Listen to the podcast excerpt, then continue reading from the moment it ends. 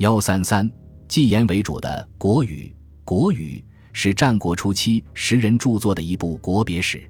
全书七万余字，二十一篇，其中《周语》三篇，《郑语》一篇，涉及了西周史事；其余诸篇记载的，则是春秋时期齐、晋、楚、鲁、吴、越等国政治、外交、军事等重大史事。《国语》主要记言，其中也有些记事。但不过是某些基言的插叙和补充，目的是为了使史实技术完整。国语各篇的风格语言很不统一，说明这些史料很可能是作者从百国春秋资料中直接写取，或只进行了粗略加工汇编而成的，因而它在很大程度上还存有原始性。国语的文学成就远远不及《左传》，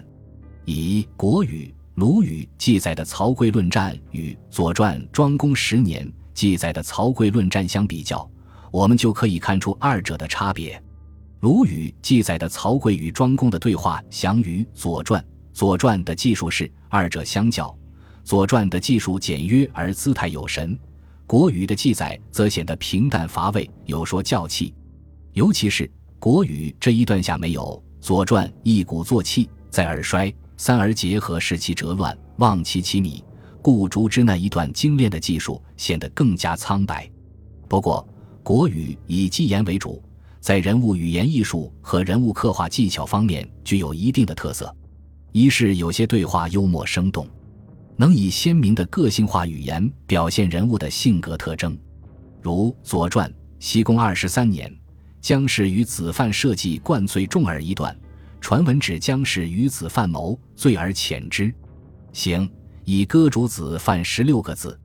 国语的记载则相当生动。这段话，前者很呆呆的，后者风趣幽默，把贵界公子重耳的强横和虎眼的圆滑，老成表现得惟妙惟肖，显教《左传》为胜。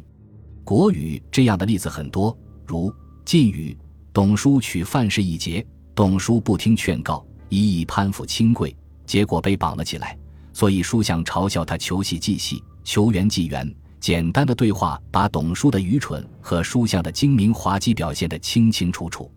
其他如幽师教离机陷害申生，书相贺贫，耿阳人有欲等，也都十分注重用个性化的语言表现人物的性格，这墨不多而简洁生动。另外，国语的对话中也经常加入一些介绍人物、事件和典章制度的文字。这对所述事实的完整和发表议论有很大帮助。如，这是周瑜父臣见襄王伐郑的一段话。这段话用简单几句就交代了周郑的特殊关系，使人一下子就明白了周伐郑绝非明智之举，并预示周伐郑一定要出乱子。国语对话中这样的介绍内容非常多，有不少还夹杂一些神话传说和历史故事。如鲁语斩秦见计海鸟原居一节，这对补充史实、印证论点起了很重要的作用。但有时这些介绍文字也显得枝蔓庞杂，所以柳宗元非国语说国语文胜而言旁，这也是国语不及《左传》的方面之一。